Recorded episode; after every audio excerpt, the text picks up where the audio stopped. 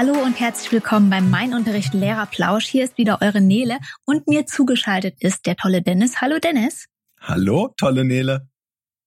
Und heute soll es um ein Thema gehen, welches schon in vorangegangenen Folgen ein bisschen angeklungen ist, nämlich diese ja teilweise unbeliebte Unterrichtsplanung.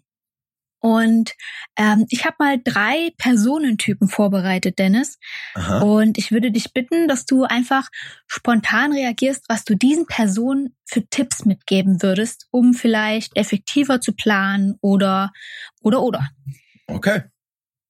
Okay, pass auf. Person A ähm, arbeitet mit dem Muster Türschwellenpädagogik, äh, die zusätzliche Zeit außerhalb vom Unterricht wird nur für die Kontrolle von Arbeiten genutzt und das Feedback in Hospitationen durch Schulleitung oder auch durch ähm, die Schülerinnen und Schüler ist durchaus negativ. Was könnte man denn da als Tipp geben? Bereite dich besser vor. Also wer nur Türschwellenpädagogik macht, ähm, macht auf jeden Fall einen großen Fehler, denn so wird man, glaube ich, keinen effektiven Unterricht hinbekommen, weil man ja, wenn man wirklich Türschwellenpädagogik macht, auch gar kein Ziel verfolgt, wenn man in den Unterricht geht, sondern man versucht dann einfach irgendwie die Stunde zu füllen, hat vielleicht so grob eine Idee, was man will, aber wenn man wirklich effektiv die Lernzeit nutzen will, die einem zur Verfügung steht, dann muss man sich einfach besser vorbereiten. Ja, also ich denke auch, dass das nicht so wirklich zielführend ist, also für keinen im Raum. Äh, die Frage ist eben, wie offen man dann eben für das Feedback ist, was ja augenscheinlich jetzt bei diesem Beispiel gegeben wird. Gut, wenn ja. man natürlich auch noch negatives Feedback erhält. Ich denke, das würde dann für diese äh, Person X auch nicht das erste Mal sein, dass es negatives Feedback gibt, denn wer nur Türschwellenpädagogik macht, wird dieses Feedback, denke ich, auch von seinen Schülern und Schülerinnen bekommen. Das wird sich dann äußern in gelangweilten Gesichtern, äh, in unmotivierten Gesichtern. Und ich denke, Türschwellenpädagogik hat wohl seine Daseinsberechtigung, aber darf nicht ausschließlich das Mittel sein, um seinen Unterricht zu bestreiten. Hm. Okay. Dann komme ich mal zu Person B. Mhm. Äh, wir haben jetzt hier quasi das ganze Gegenteil. Vielleicht auch oft bei Berufseinsteigern vertreten.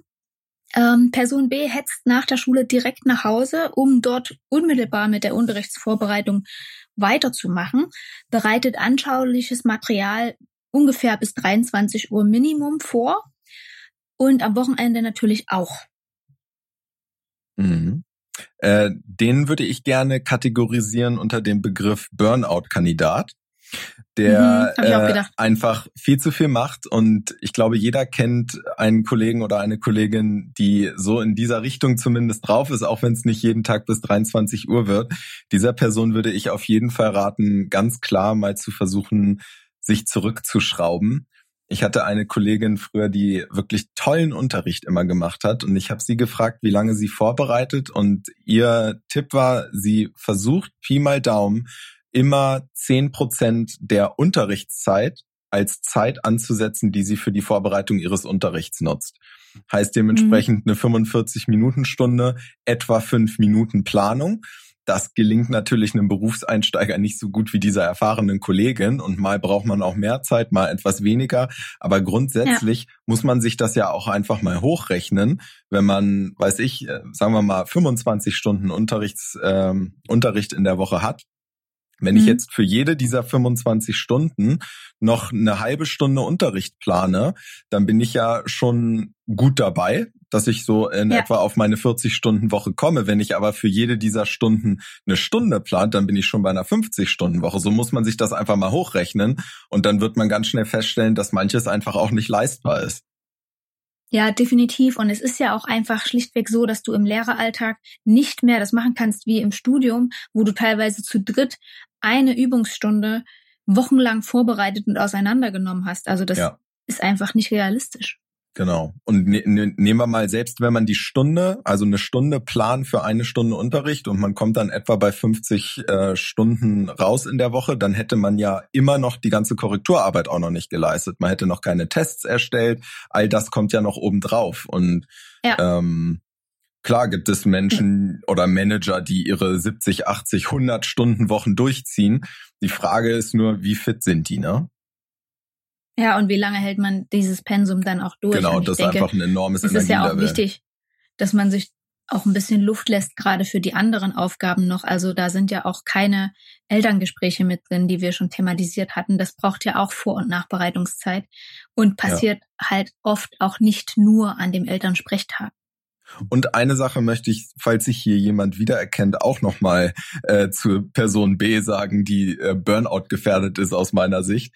Ähm, mhm. Wenn ich so viel Energie da reinstecke, also übermäßig hohes Energielevel und auch Anspruch an mich selbst und meinen Unterricht, dann hat das negative Konsequenzen, muss es zwangsläufig auf mein Privatleben haben, weil die Zeit fehlt mhm. mir im privaten Bereich.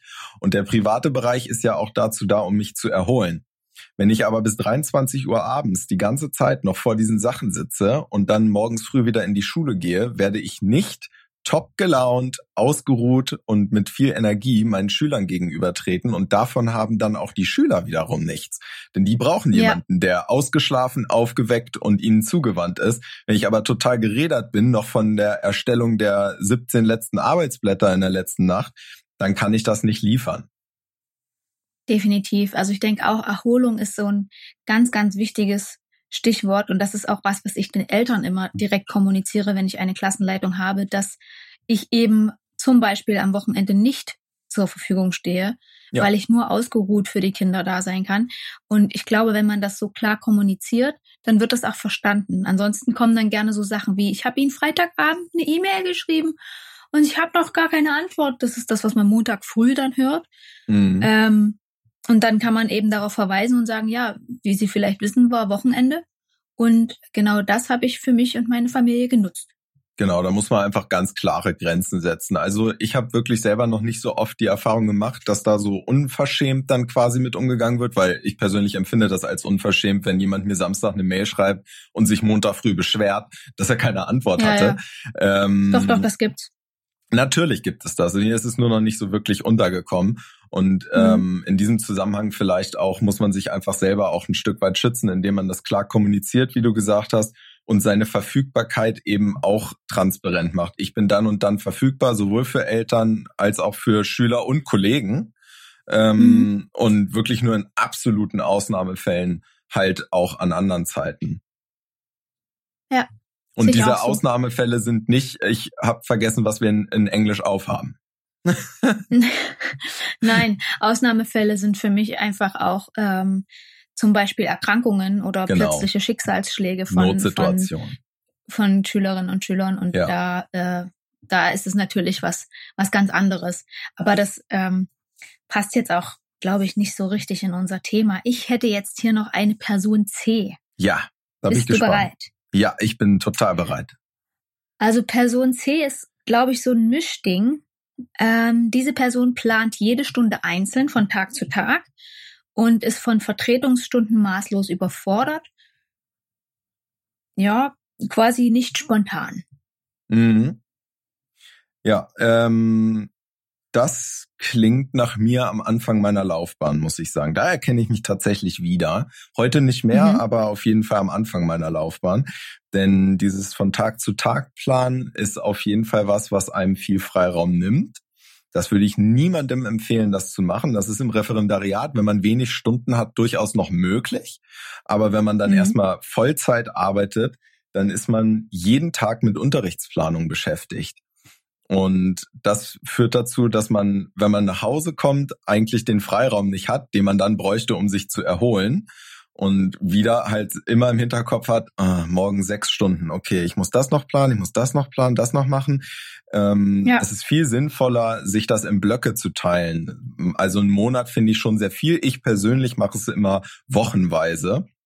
Ich glaube, mhm. das habe ich in, an anderer Stelle auch schon mal gesagt. Und dann am besten, so finde ich's, immer auf den nächsten Montag noch. Das heißt, ich habe schon die Planung für nächsten Montag. Das bedeutet nämlich, dass ich am Freitag mich nicht hinsetzen muss und für Montag plane oder dann am Samstag, Sonntag das mache, sondern dass ich tatsächlich für mich ein Wochenende schaffe, wo ich frei habe und mich erholen kann. Und dann am nächsten Montag meine vorbereitete Planung rauszücke, meinen Unterricht absolviere und dann wieder bis den folgenden Montag plane. Mhm. Ähm, das würde ich dieser Person auf jeden Fall raten. Und mit den Vertretungsstunden überfordert zu sein, das zeugt ja letztendlich von mangelnder Flexibilität, vielleicht auch Erfahrung. Denn ich weiß auf jeden Fall auch, die ersten Vertretungsstunden, die ich in meiner Laufbahn hatte, war dann für mich auch, oh Gott, jetzt mh, hm, eine siebte Klasse. Ich war, oh, was soll ich denn machen? Und 45 ja. Minuten, so viel. Und meine Kollegin damals sagte mir, na ja, eine Stunde kriegt man immer rum. Äh, das habe ich damals überhaupt nicht gefühlt. Heute würde ich das unterschreiben.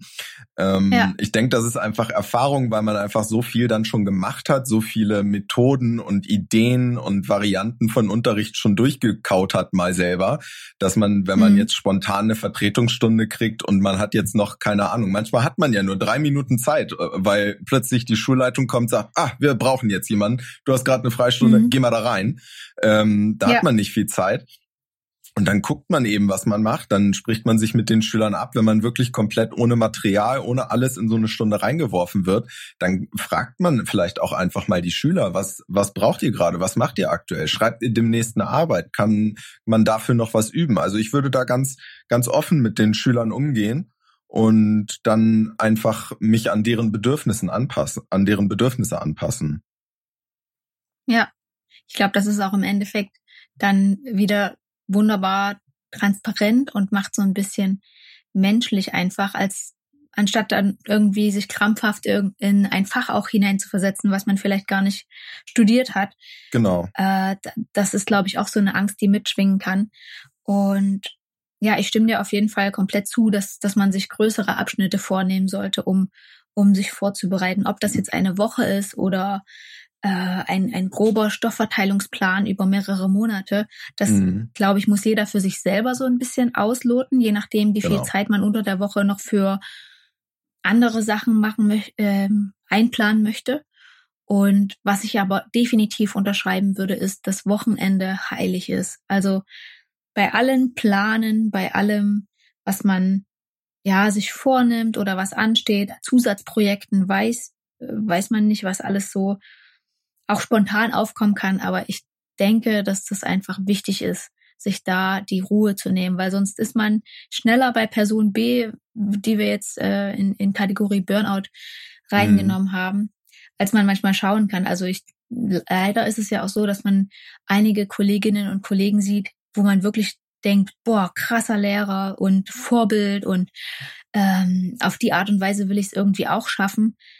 Und dann kommt der Mann mit dem Hammer und man kann einfach nur zusehen, wie die, wie die Person ähm, in die Krankschreibung wandern. Ja. Und ich glaube, davor gilt es sich gerade als junger Lehrer auch zu schützen. Absolut. Ähm, ich meine, die Statistik äh, spricht ja auch gegen uns. Die spricht ja auch gegen uns. Es gibt ja so viele ähm, Kollegen ja. und Kollegen, die eben tatsächlich aufgrund von Erschöpfung nicht mehr arbeiten können. Und das ist ja, das ist ja kein Zufall, dass gerade bei Lehrern, bei Polizisten ist es ja ähnlich, da die Statistiken so hoch sind, weil äh, mhm. äh, irgendwie der Job, den, den wir als Lehrer haben, ist ja auch ein Fass ohne Boden. Man kann immer mehr machen. Ich kann immer noch besseren Unterricht planen, Definitiv, ähm, mir, ja, ja. mir noch mehr Zeit für die Korrekturen nehmen, noch mehr einsammeln, um noch mehr Bewertungsgrundlage zu haben. Das ist ja alles in, in also kann ich ja entscheiden, abseits der, sag ich mal, Grundlagen, die jeder hat. Man muss so und so viele Arbeiten schreiben. Mhm. Ähm, Je aber, nachdem, was die Fachkonferenz so sagt, genau. Genau, aber ich weiß zum Beispiel auch von Kollegen, die eben immer noch viele, viele Extratests schreiben. Und das würde ich gerade mhm. Kollegen, die sich derzeit sehr ausgelastet fühlen schon, dann nicht empfehlen, nachzueifern, sondern macht das, was verpflichtend ist und wenn ihr dann irgendwann merkt, okay, ich habe jetzt den Freiraum und ich finde das sinnvoll, noch mehr Tests zu machen, dann macht die. Aber mit jedem Test oder jeder Arbeit, die man zusätzlich macht, hat man eben dann auch wieder zusätzliche Arbeit zurück, weil man es ja auch korrigiert und irgendwie, ja. man muss ja auch Feedback geben. Ich kann ja nicht einen Test schreiben und kein Feedback dazu geben.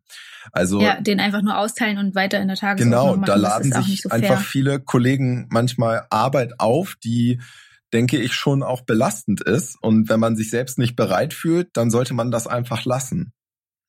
Hm. Ja, und eine Sache, die ich glaube, äh, einem im Referendariat manchmal ein bisschen ausgetrieben wird, die aber gerade in der Grundschule auch wichtig ist, weil die Eltern viel Geld für die Lernmittel bezahlen.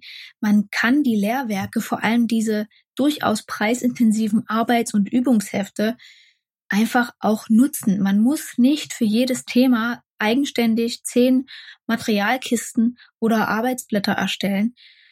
Es ist einfach auch legitim, das zu nutzen, was dann eben da ist. Ob man jetzt selber entschieden hat, welches Lehrwerk da genutzt wird oder nicht, sei mal dahingestellt. Aber sich da reinzufuchsen und da quasi sich auch ähm, ja thematisch entlang zu hangeln oder sich für sein Thema die entsprechenden Seiten rauszusuchen und dann eben äh, zusammenzufassen, in, in zeitlicher Hinsicht gesprochen, das ist keine Schande. Also ich habe auch erlebt, dass Hospitationsstunden im Referendariat gelaufen sind und man hat das Lehrbuch mitverwendet und es wurde deswegen ja nicht schlechter bewertet. Man muss einfach nur wissen, wie.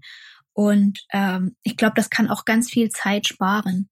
Absolut. Also da habe ich tatsächlich verschiedene Varianten von ähm, Fachleitern dann kennengelernt, die einen, die mich angehalten haben, im Referendariat bitte das Rad neu zu erfinden und so originell wie möglich zu unterrichten, am besten noch eine eigene Methode zu entwickeln dabei. Und die anderen, die mhm. gesagt haben, das ist richtig toll, dass sie hier drei differenzierte Arbeitsblätter gemacht haben. Also super, entspricht genau dem, was man, was man gerne hätte. Allerdings haben sie wahrscheinlich auch eine Menge Zeit darin investiert und im Hinblick auf den Vollzeitberuf ist das nicht leistbar für mhm. jede Klasse in jeder Unterrichtsstunde äh, ein eigenes Arbeitsblatt zu erstellen, was dann auch noch mehrfach differenziert ist, das ist ein enormer Zeitaufwand. Und gerade dafür gibt es doch die Bücher, es gibt ähm, besonders Bücher, die dann nochmal auf Inklusionsschüler Rücksicht nehmen, dann kann man daraus was nehmen. Und dann gibt es natürlich, und das kann man jedem nur ans Herz legen, meinunterricht.de. Und da gibt es jede Menge Arbeitsblätter, Klausuren, alles Mögliche. Man muss sich an sowas einfach nur bedienen und wissen, wo gucke ich mal hin, wenn mir das, was ich zum Beispiel im Buch finde, äh, nicht gut passt, weil ich denke, dass, dass meine Schüler das vielleicht nicht so gut verstehen, weil das blöd erklärt ist oder nicht anschaulich ja. genug, dann äh, stehen doch so Plattformen wie mein Unterricht oder generell das Internet stehen ja zur Verfügung und da muss man sich dann einfach nur mal bedienen. Definitiv. Und wenn man so das Gefühl hat, man ist vielleicht in der Planungs, äh, ja, im Planungsritual so ein bisschen in der Sackgasse, dann hilft vielleicht auch mal der Blog-Eintrag von meinunterricht.de zur Unterrichtsplanung, einfach um vielleicht wieder ein bisschen eine frische Idee reinzukriegen. Und äh, was ich aber auch wichtig finde, was man nutzen kann, um ja, sich selber so ein bisschen den Druck zu nehmen, abgesehen von der Passung, Inhalt, Methode, Klasse, also dass man das immer wieder ein bisschen aktualisiert, ist es halt auch zu nutzen, wenn man zum Beispiel äh, den Luxus hat, in Parallelklassen zu unterrichten. Natürlich muss ich das immer noch mal differenzieren, weil es ja nicht die gleichen Schülerinnen und Schüler sind. Aber warum soll ich denn komplett unterschiedliche Stunden da machen, wenn ich doch das gleiche Thema behandle? Also da glaube ich, ist es wichtig, auch einfach mal darauf zu vertrauen, dass man das gut vorbereitet hat inhaltlich und das dann wirklich einfach auf die auf die Klassensituation noch anzupassen, aber nicht komplett das Rad von vorne nochmal zu erfinden, wie es jetzt äh, bei dir im Referendariat teilweise gefordert ja. wurde. Ja. Weil das klaut Zeit. Natürlich kann ich mich auch stundenlang nochmal mit dem Gleichen beschäftigen und auch das ganze Internet durchforsten und zehn Varianten durchspielen im Kopf, aber das ist einfach Zeit, die mir dann an anderer Stelle extrem fehlt. Und ich glaube, hm, solange man Wert auf sein Privatleben legt, sollte man da einfach effektiv bleiben oder auch sich so anfangs vielleicht ganz plump gesagt eine Stoppuhr stellen und sagen, okay, alles, was ich nach 30 Minuten nicht geschafft habe, war nicht effektiv genug und so muss es jetzt bleiben. Weil mhm. ich glaube, sonst ist das auch teilweise eine, eine Endlosgeschichte. Absolut. Es ist ein Fass ohne Boden. Man kann da immer noch besser machen. Ich kann immer noch einen schöneren Rand für mein Arbeitsblatt aussuchen. Ähm, und man muss sich dann auch immer fragen, was, was bringt es denn? Also wie viel Mehrwert hat das, wenn ich jetzt noch eine halbe Stunde reinstecke? Ähm, ja. Ich denke auch mit den Parallelklassen aktuell zur Corona-Zeit sind ja die immer in Gruppen eingeteilt, so dass eigentlich mehr oder weniger fast jeder Lehrer derzeit in den Genuss von in Anführungsstrichen Parallelklassen kommt und Unterricht ja. doppelt durchzuführen. Und selbstverständlich plane ich für beide Gruppen aktuell dasselbe. Und da merke ich mhm. aber auch, dass ich dann zum Beispiel in Gruppe 1 meinen Unterricht durchgeführt habe. Und wenn ich den in Gruppe 2 dann nochmal durchführe, merke ich schon, wie ich den Unterricht eigentlich genauso durchziehe, wie ich das mit Gruppe 1 gemacht habe, weil er so erstmal funktioniert hat, aber dann mhm. eben ein bisschen verfeinert. Und das ist eigentlich auch das, was man, denke ich, so im Hinblick auf, wenn man normal unterrichtet, jetzt nicht in Corona-Zeit, machen sollte. Man macht ja gewisse Unterrichtsstrukturen für Einheiten fertig und merkt dann hinterher, okay, das haben die nicht so verstanden. Ich wollte eigentlich das von denen, das ist aber falsch aufgenommen worden und dass man sich so immer wieder ein Stück weit verbessert. Also ich würde das nie genau als, so reflektiert, ja. Genau, man muss es ja so ein bisschen nachbereiten und damit meine ich nicht, sich jetzt drei Stunden hinzusetzen und die ganze Woche dann nachzubereiten, sondern einfach bestimmte Dinge für sich mitzunehmen und nicht geknickt aus dem Unterricht zu gehen, zu sagen, ach Mann, das hat ja überhaupt nicht funktioniert und ich glaube, mhm. das war sowieso alles blöd, sondern einfach nur zu überlegen, was mache ich nächstes Mal anders. Weil, ja, also, ich da auch einen das schönen, passiert einfach. Ja. Äh, ich habe da auch mal einen schönen Spruch von einer Freundin ähm, gelernt, wenn man solche geknickten Stunden hatte, dass das quasi eine Baumstunde ist und die stellt man einfach zum Wald und macht weiter ähm, wenn das eben so richtig schön gegen den Baum gegangen ist. Aber ja, dieses Reflektieren darf einen natürlich nicht ewig auffressen, aber es ist wichtig, um Feintuning zu betreiben an genau. dem, was man da macht. Und ich glaube, was auch ganz gut helfen kann, um ja in der Unterrichtsplanung effektiver zu sein oder da ein gewisses Ziel zu haben, ist auch sich bewusst zu werden, welche Lehrerrolle man darin einnimmt. Also dass es einfach was anderes ist, auch in der Planung, wenn ich davon ausgehe, dass ich zum Beispiel 20 Minuten davon frontal übernehme. Oder dass ich dann vielleicht eher der Moderator oder Helfer in der, in der jeweiligen Situation sein möchte, weil das natürlich auch verändert, wie Material und Stunde aufgebaut sein müssen, mhm. damit das Ganze halt einfach auch sich flüssig anfühlt. Da muss man nur aufpassen, dass man sich nicht jede Woche versucht, neu zu erfinden. Ich glaube, da muss einfach so eine gewisse Routine entstehen und dass man so ein bisschen sich sicherer wird in seiner Position und dann für sich eben rausfindet, okay, ich bin vielleicht mehr der Anleiter, ich bin mehr der Helfer oder ich bin mehr so der Ideengeber und man eben da ja einfach auch ein bisschen für sich selber drauf Rücksicht nimmt und sich eben nicht komplett nur nach Mentoren oder Vorbildlehrern oder so richtet, sondern wirklich so seinen eigenen Weg geht.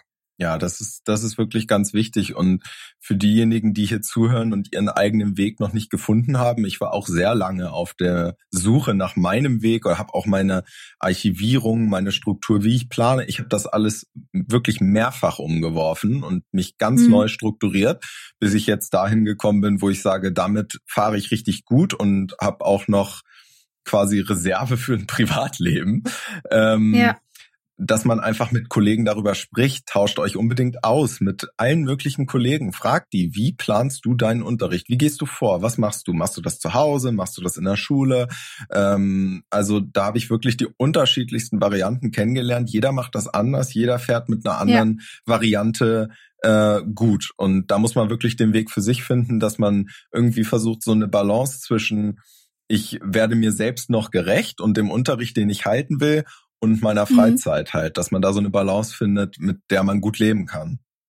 Und dass man sich aber auch von diesem Perfektionismus, der irgendwie mitschwingt, sobald man pädagogisch arbeiten möchte, so ein Stück weit verabschieden kann, beziehungsweise eine gesunde Distanz dazu findet. Also ich kann dir da nur zustimmen, das braucht alles Zeit. Also, dass man vielleicht in dem ersten Halbjahr, in dem man Vollzeitlehrer ist, so versucht einfach nur an der Wasseroberfläche zu bleiben und Luft zu bekommen, ja. Das halte ich für fast schon normal. Es ist ja, halt einfach absolut. nur die Frage, was habe ich für ein Umfeld, wie kann ich vielleicht da Unterstützungsmechanismen finden, um nicht komplett äh, im Strudel zu versinken sozusagen. Und dass man halt lernt, dass es okay ist, Pause zu machen, dass es okay ist zu sagen, okay, diese Unterrichtsstunde habe ich jetzt nicht bis in Gänze komplett ausgeplant dass es okay ist, sich einfach auch fünf Minuten Puffer am Ende der Stunde zu lassen, zu sagen, okay, da frage ich einfach mal die Schülerinnen und Schüler, was habt ihr jetzt gelernt? Was nehmt ihr mit? Welche Fragen habt ihr noch fürs nächste Mal? Einfach, um so ein bisschen auch Luft zu haben, auch innerhalb der Stunden. Also Unterrichtsplanung heißt für mich nicht 45 Minuten getaktet, weil das stresst alle im Raum, sondern das heißt für mich möglichst effektiv gute Aufgaben, gute Übungen, gute Inhalte zu vermitteln und zu gucken, okay, wie können wir hier gemeinsam zum Ziel kommen? Und das mit dieser, ja, mit dieser Stressbelastung, gerade wenn du jetzt sechs Stunden am Stück zum Beispiel hast, mit der umzugehen, das dauert auch alles. Also ich würde da einfach an alle appellieren, habt ein bisschen Geduld mit euch selber sozusagen. Ja, und da kann man bei der Unterrichtsplanung, den Fehler habe ich nämlich am Anfang auf jeden Fall auch gemacht, äh, sich selbst auch entlasten, nicht nur bei der Planung selbst, sondern auch mit dem, was man plant. Denn du hattest eben mhm. angesprochen, wenn man jetzt zum Beispiel eine Stunde hat, in der man 20 Minuten Frontalunterricht macht, da kann ich auf jeden Fall schon mal sagen, das wird eine anstrengende Stunde. Denn 20 Minuten vorne zu stehen, zu referieren, mhm. die Aufmerksamkeit der Schülerinnen und Schüler bei sich zu behalten, motivierend zu sein dabei, das kostet viel Kraft.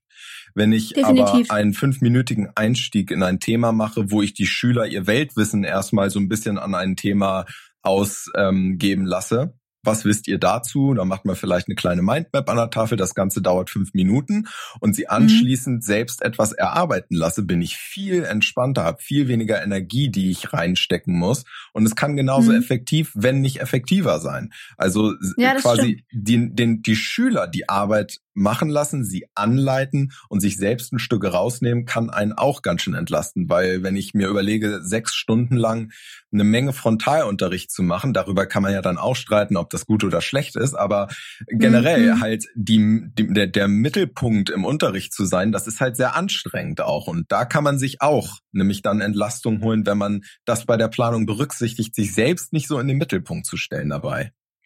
Ja, definitiv. Oder wenn man eben das für eine Stunde von den, äh, sage ich mal, sechs am Stück geplant hat, dass man darauf achtet, dass das jetzt nicht in den anderen fünf auch der Fall ist, weil dann geht man definitiv noch ähm, geschlauchter nach Hause, als es vielleicht notwendig wäre. Ja, absolut. Und äh, du hattest vorhin noch von dem äh, Typ C gesprochen, der mit der Vertretungsstunde überfordert ist. Mhm. Das ist, finde ich, für Anfänger völlig legitim ähm, für halbwegs Erfahrene, finde ich, ist das nicht mehr legitim, weil man sich so eine gewisse Flexibilität einfach aufbauen muss. Man muss immer irgendwie was in der Hinterhand haben.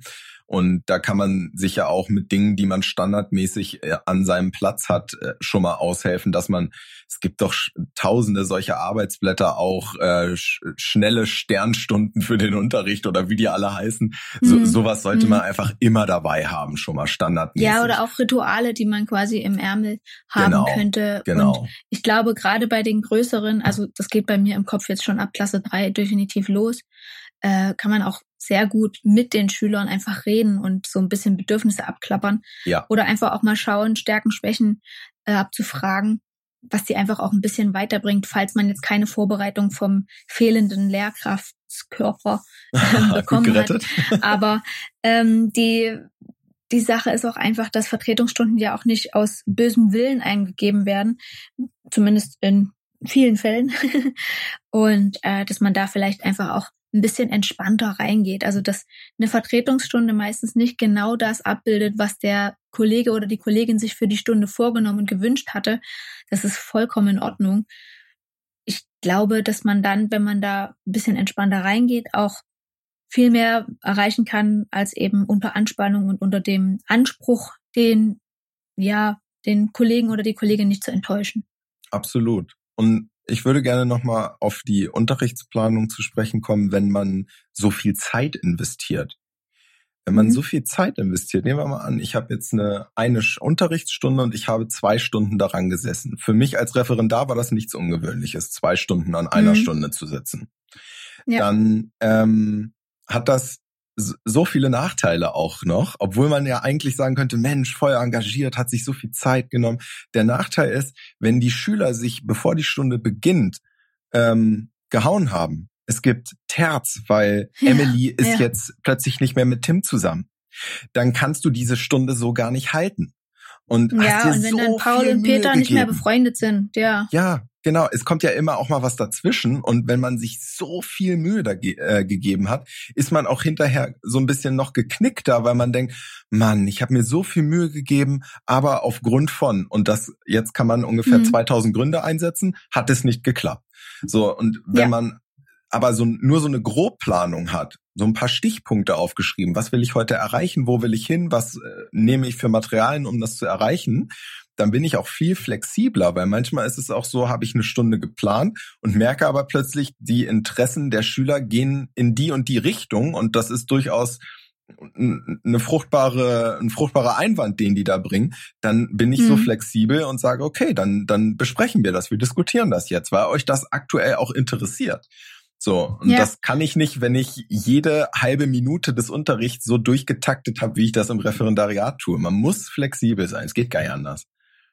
Definitiv. Und ich denke, dass sich unser Arbeitsalltag auch einfach nicht komplett durchplanen lässt und dass, wenn man das so macht, das einfach nur in der persönlichen Enttäuschung und dem Zweifel am eigenen Lehren äh, nach sich zieht. Von daher vielleicht abschließend von uns an euch den Rat da draußen, entspannt euch, plant ja. nicht zu detailliert und ja, nutzt es wirklich auch, wenn ihr euch Lücken schafft, Pausen schafft, weil nur so können wir eben bis ins hohe Alter diesen Job auch wirklich machen. Genau, gesund bleiben. Definitiv. Dann hören wir uns beim nächsten Mal. Bis ganz bald. Schreibt uns gerne auch bei Instagram unter die jeweiligen Posts, damit wir ein bisschen involviert sein können, damit wir wissen, was euch vielleicht noch fehlt, ob ihr Fragen habt. Und wir wünschen euch erstmal eine schöne Zeit. Bis zum nächsten Mal.